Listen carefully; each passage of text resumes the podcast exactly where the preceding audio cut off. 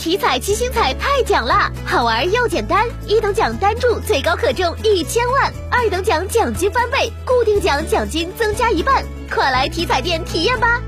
中国体育彩票。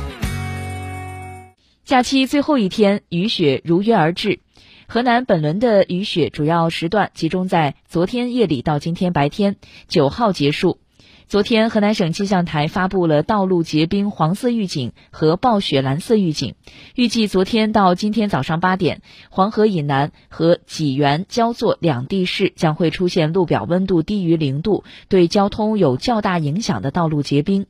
信阳、南阳两地区和三门峡、洛阳、平顶山、驻马店四地区南部部分县市降雪量将达五毫米以上，其中南阳、信阳两地区局部降雪量将达十毫米以上。